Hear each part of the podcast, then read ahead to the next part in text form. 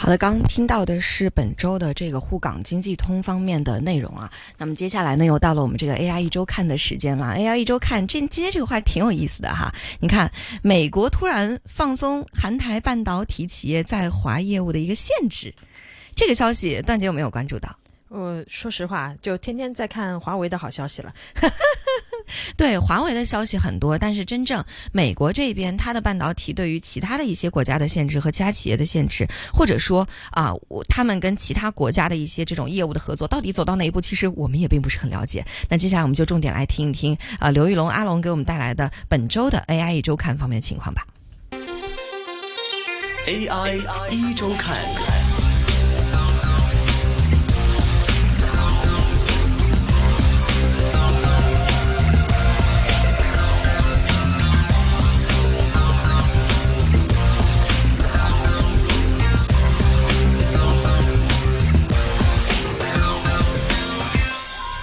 好的，AI 一周刊，AI 一周刊，在今天下午的人工智能 AI 环节，我们继续来带大家关注到在中美之间的这些科技网络竞争方面的一些最新的一些情况，以及呢，在芯片企业当中目前的一些短期的一些最热门的一些消息了。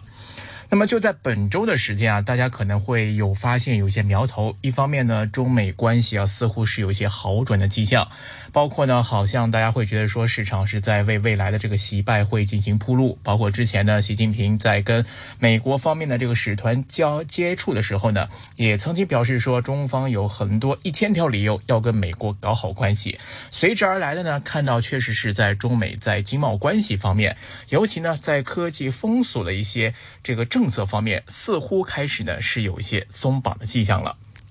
在这个礼拜九号的时候，呃，根据韩国媒体一些报道呢，有关注到说呢，韩国总统办公室经济首席秘书崔相木在首尔的龙山总统府举行记者会的时候呢，就表示说啊，说美国政府呢已经决定向三星电子和 SK 海力士在中国的工厂。提供美国的半导体设备，那么不再需要其他的一些出口许可、生产许可。美国呢，政府近期呢也是通过了出口管制部门和国家安全委员会呢，还有这个经济安全对话渠道，向韩国方面。进行了一些相关的通报，决定呢将三星电子和 SK 海力士在中国的半导体工厂指定为经验证最终用户，叫 VEU。那根据了解呢，如果是被纳入这个 VEU 清单的话呢，就意味着说就不再额外需要获得美国方面的许可，就可以向中国方面来出口这个相关的一些敏感的一些半导体芯片设备。那么这就相当于啊，美国对它的这个出口管制会无限期暂停。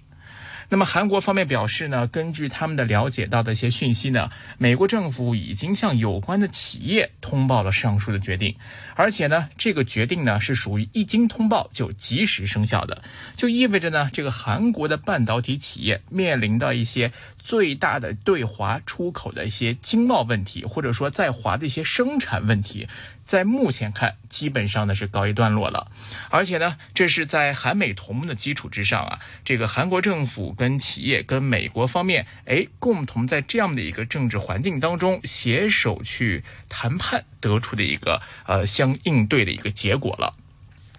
之前呢就有报道就说啊，这个中美之间的这个贸易啊跟科技之争，引起了美国方面长期盟友韩国方面的忧虑。因为呢，大家知道这个韩国经济啊，它非常高度依赖半导体领域这个产业，而三星跟 SK 海力士呢，也都在中国市场投入了巨大的资金，包括建厂等等。而中国呢，也是韩国芯片的一个相当大的一个客户。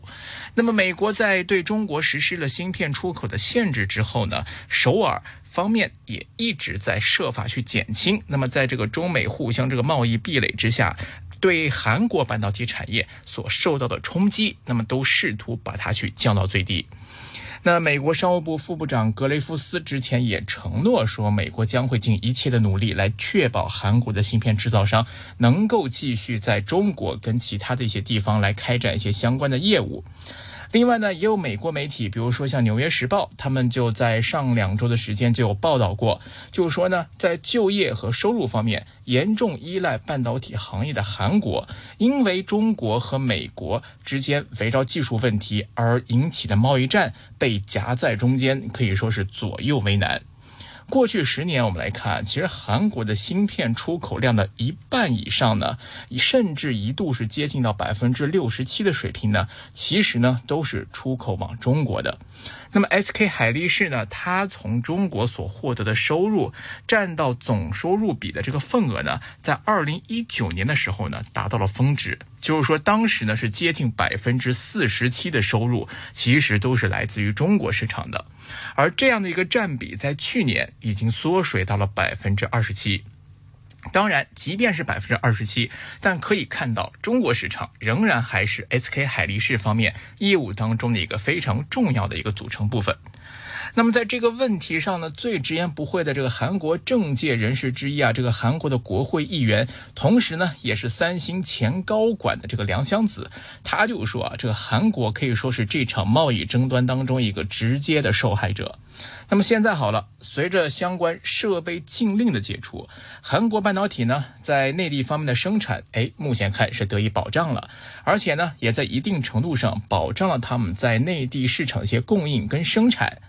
那么大家又会想了，诶，为什么会突然在这个时候，美方在这样的一个呃科技领域的这样的一个封锁方面，释放出了这样一个相对比较善意的一个决定？那么这个举动当中，又向市场、向整个环球的一些相关的一些呃企业，这到底是释放出一种怎么样的一个信号呢？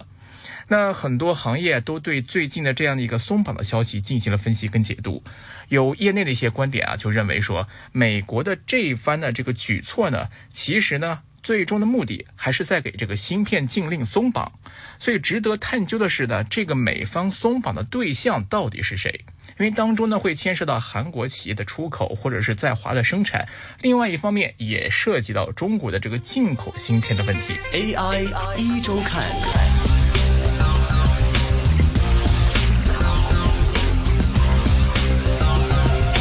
所以呢，我们看到目前的这样的一个行为，对韩国半导体而言呢，可以说呢是扫清了韩国在中国内地工厂的一些生产障碍。对于韩国的半导体企业而言，无疑呢是一个非常大的利好，因为是一种这个之前 这个出口生产禁令的一个松绑。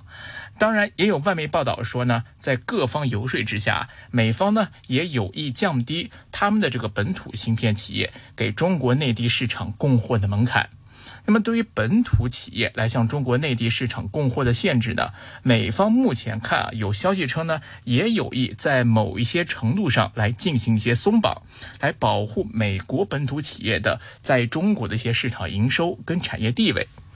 那么另外一方面呢，这个外媒上周也报道说啊，这个美方预计呢，在这个月就将会更新限制向中国出口半导体和先进人工智能芯片的规定。英国媒体就引述政府公告和知情人士的报道说呢，美方对于中国内地方面出口芯片设备的最新管制令已经进入到了一个最后审查的阶段。这表明什么呢？这说明这个拜登政府啊将会很快的对中国的芯片领域，哎，来加紧的一些这方面的这些政策方面的一些研究跟实行。而且呢，前美国政府官员也说啊，在国务院、国防部、商务部和能源部就这些管制条例的内容达成共识之前呢，通常呢是不会公布这些条例的。另外一方面呢，有传啊，美国也有意对这个高端 AI 芯片的出口呢会新增限制，但是呢，这一项配套措施目前还没有正式的对外公布。知情人士就透露啊，说这个拜登政府呢有意同时发布上述的两项决定，所以知情人士透露呢说，这个美国政府啊将会在去年十月出台的规定的基础之上呢，再新增一些限制条文来补足相关的漏洞。所以从这个报道上来看啊，虽然说这个美方在这个韩国也好，甚至最近也传出了一些对于台积电方面在中国内地生产方面的这样的一个许可的这样的一个延期，都让大家觉得说似乎感觉上像是在对中国出口芯片方面的一个放生，但其实。呃，仅仅可能这次美国的目标政策的重心只是放在自己的盟友的相关企业上面，因为还是有看到，就像刚才有提到的，其实美国可能还会对之前呃针对中国方面的这个高端 AI 芯片的出口限制呢，去一些相关的政策去进行修补，去进行一些增订，去新增一些限制，然后呢，来借助新的限制条文来。补足之前他们认为的一些相关高端技术的一个出口漏洞。所以啊，可以看得出来呢，这个美国这一番的查缺补漏的政策更新呢，其实它的本质上并不是说想给这个中国内地的半导体企业的限制来进行松绑，他想帮的可能更大程度上只是自己盟友的芯片企业。所以从综上来看啊，美国这次的芯片政策的一松一紧之间，它的意图其实还是非常明显的。那么作为市场参与者来说，可能看到一些相关的报道，可能也不要过于着急的盲目乐观，找到。它政策目标的出发点跟针对的对象，才能够给我们更加准确的来判断这个相关政策背后可能会获利的这些企业机构跟这个方面的。那么今天关于这个美国啊方面最新的这个突然解除这些 IC 企业限制、释放信号的分析呢，就先聊这边。感谢各位的收听，我们下期节目时间再会了，拜拜。AI 一周看。